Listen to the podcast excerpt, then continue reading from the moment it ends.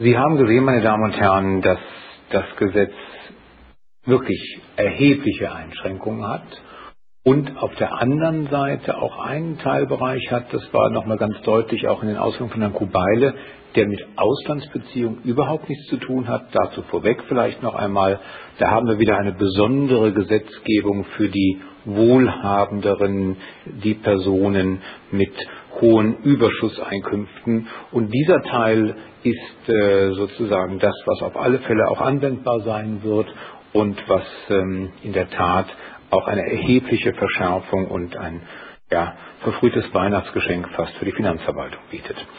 Der Bereich, der uns hier beschäftigt, mehr ist eben das Verhältnis zu den Staaten, wo wir Auslandsbeziehungen haben, wo der Artikel 26 OECD-Musterabkommen in Rede steht. Und da haben wir auch eine einmalige, äh, einen einmaligen Vorgang. Wir haben in der Tat hier eine Vorgehensweise, die sich weit, weit, weit von dem normalen Gesetzgebungsverfahren entfernt.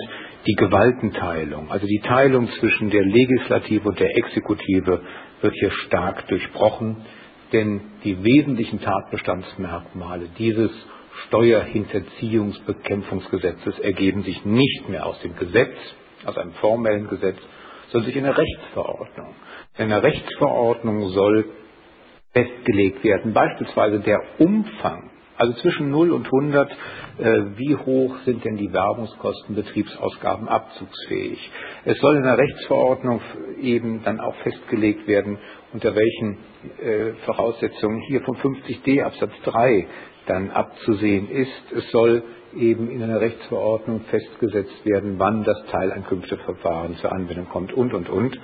Und die Länder, die davon betroffen sind, werden in dieser Rechtsverordnung auch genannt. Und das ist sicherlich eine klare Verletzung der Gewaltenteilung. Es widerspricht der Rechtsprechung des Bundesverfassungsgerichts und es widerspricht Artikel 80 des Grundgesetzes, den man aus guten Gründen in Deutschland aus schlechten Erfahrungen mit dem Ende der Weimarer Republik oder noch viel schlimmer mit dem Dritten Reich, wo man diese Verordnungen missbraucht hat, gemacht hat. Deswegen haben wir ein klares Bestimmtheitsgebot, ich habe hier zitiert aus den Bundesverfassungsgerichtsentscheidungen. Es muss sich eben aus der Ermächtigung ergeben. Ähm, in dem Gesetz heißt das, muss sich ergeben, dass schon aus dem Gesetz und nicht erst aus der gestützt, auf die gestützten Verordnung erkennbar und vorhersehbar sein muss, was von den Bürgern gefordert werden kann. Genau das ist im vorliegenden Fall eindeutig nicht so. Der Bürger kann es nicht erkennen, ob er die Betriebsausgaben ganz oder teilweise hier abziehen kann. Es ist ein Gesetz, was wir auch schon eingangs mal erwähnt haben, das sich im Grunde genommen weit, weit von einer reinen Missbrauchsabwehr wegbewegt. Es wird nicht konkret ein Missbrauchsfall hier ähm, kodifiziert. Es wird weder ein objektives noch ein subjektives Merkmal genannt. Man nimmt Bezug auf die Doppelbesteuerungsabkommen, die der Steuerbürger nun ja wirklich nicht beeinflussen kann und alle Steuerbürger, die in einem bestimmten Staat investieren, werden unter Generalverdacht gestellt. Das ist auch nur verständlich unter der Tatsache, dass man eigentlich, was vorhin Herr Kobeile so schön dargelegt hat, ja gerne die anderen Staaten zwingen möchte, etwas zu tun, was man sich wünscht und deswegen die eigenen Bürger sozusagen belastet, beschwert, fast hätte ich gesagt in Geiselhaft nimmt. Es ist ein Drohszenario, das sich aber eindeutig an den falschen Adressaten wendet, an die Steuerbürger, die betroffen werden, die aber gar nichts eigentlich dazu können. Das ist in der Tat das Problem dieses Gesetzes und wenn man sich das anschaut, was sich auf OECD-Ebene getan hat und die Länder, dann fragt man sich, wo ist denn eigentlich noch der Anwendungsbereich? Wenn alle Staaten, wir haben das gehört, die Schweiz beispielsweise verhandelt, äh, Luxemburg, Belgien haben das schon lange gesagt und auch viele andere Staaten haben gesagt, dass sie DBA-Verhandlungen hier in Richtung Informationsaustausch aufnehmen wollen. Also verfassungsrechtlich zunächst mal Gewaltenteilung, Bestimmtheitsgebot und dann auf der Folie 15, meine Damen und Herren, sehen Sie natürlich auch noch einen klaren Verstoß gegen das Verhältnismäßigkeitsprinzip. Es fehlt jegliche Entlastungsmöglichkeit, im EG-Recht wird das gleich nochmal eine Rolle spielen. Und wir haben hier eine Bevollmächtigung des Fiskus, wirklich verdachtsunabhängig auch dann im Ausland auf, ja, auf Fischfang zu gehen und äh, die Steuerbürger wirklich dazu zu zwingen, das ausländische Bankinstitut hier dem Fiskus Auskunft geben. Das hat stark überschießende Tendenz und ist in keiner Weise nachvollziehbar. Man fragt sich, wo ist denn eigentlich der Anwendungsbereich? Wir haben das vorhin schon gehört. Wir haben wirklich klare Regeln zur Frage, wann sind Werbungskosten abzugsfähig, die Empfängerbenennung nach 160 der Abgabenordnung. Ein ganz klarer Fall, wenn der Empfänger nicht benannt wird, können Werbungskosten, Betriebsausgaben nicht abgezogen werden. Wir haben den 50d, der ja auch schon weit, weit, weit über das Ziel hinaus schießt und äh, eine Verschärfung bietet, die also sicherlich äh, nicht, jedenfalls vom BFH und von der Wissenschaft nicht nachvollzogen werden kann. Und wir haben dann die Tatsache, dass bewusst eine Doppelbesteuerung in Kauf genommen wird, bewusst das Nettoprinzip hier beiseite geschoben wird. Wir haben im Bereich der Dividendenbesteuerung die Paragraphen 7 bis 14 AStG.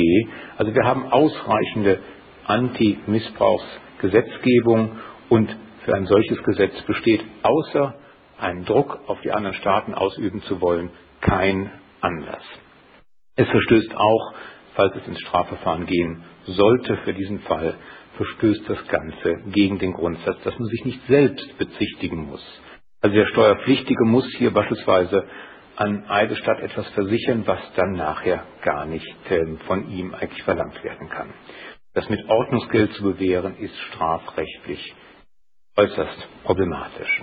Gehen wir auf die Folie 16. Dort sehen wir, dass das Gesetz auch IG-rechtlich nicht haltbar ist. Zunächst einmal im Bereich der Europäischen Union ist es ein klarer Verstoß gegen die Niederlassungsfreiheit, denken wir an die Dividenden, und die Kapitalverkehrsfreiheit, denken wir an die Abgeltungssteuer im Privatbereich. Das ist zum Beispiel im Verhältnis zu Luxemburg und Österreich der Fall. Denn wenn man sich mal die Liste der Länder anschaut, die äh, die ideale Auskunftsklausel, wie sie denn der deutsche Finanzminister gerne hätte, abgeschlossen haben, da sind das nur ganz, ganz wenige. Die meisten Staaten, die äh, auch wirtschaftlich hier bedeutsam sind, haben gar nicht eine solch weitgehende Auskunftsklausel.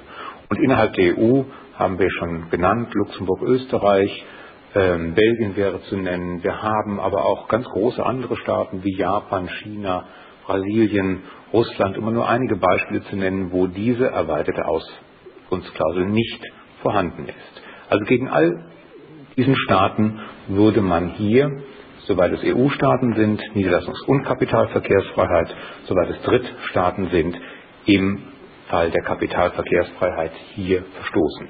Kapitalverkehrsfreiheit aus meiner Sicht auch ganz klar für die Dividenden und ähm, den 8b Absatz 1 und die Veräußerungsgewinne 8b Absatz 2 im Anwendungsbereich der Kapitalverkehrsfreiheit. Eine Rechtfertigung ist sicherlich im Ziel der Bekämpfung der Steuerhinterziehung zu sehen, aber es ist zu prüfen, EG-rechtlich, ob diese Zielsetzung denn auch mit dem mildesten Mittel im Sinne der Verhältnismäßigkeit hier angegangen wird. Und da wird man ganz klar erkennen, wenn man in die EuGH-Rechtsprechung schaut, der EuGH verlangt eine strenge Einzelfallprüfung.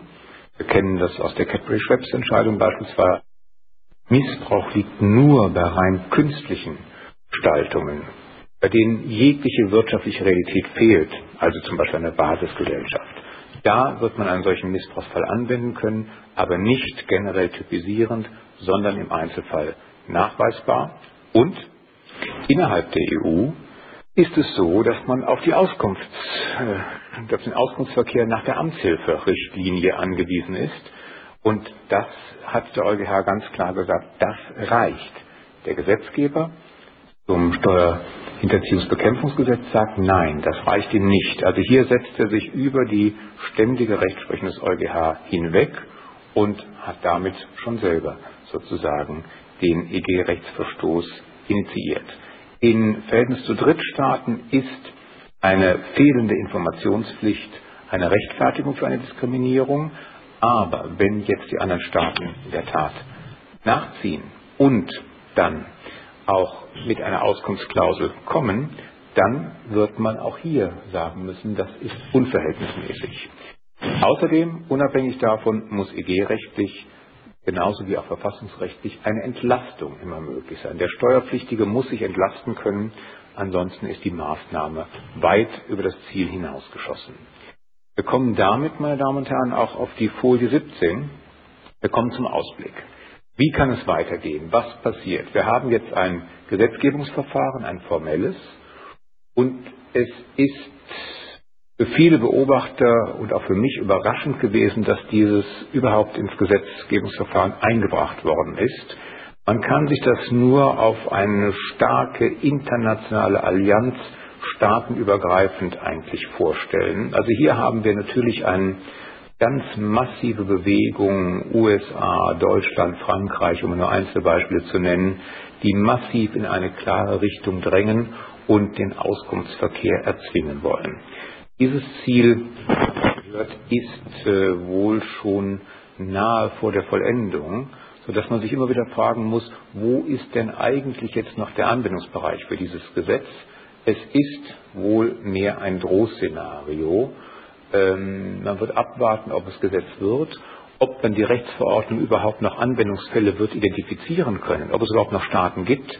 Das ist höchst zweifelhaft. Und wenn das Gesetz wirklich dann tatsächlich angewendet würde und eine Rechtsverordnung erlassen, dann hat man sicherlich zahlreiche Anknüpfungspunkte für Rechtsstreitigkeiten, für Rechtsmittel und Klagen dann hier in die Welt gesetzt. Und von daher würde ich mal vermuten, dass es mehr bei dem Drohszenario bleibt, abgesehen von den Sonderelementen, die unsere wohlhabenden deutschen Steuerpflichtigen mit Überschusseinkünften über 500.000 ähm, angeht. Das wird sicherlich bleiben.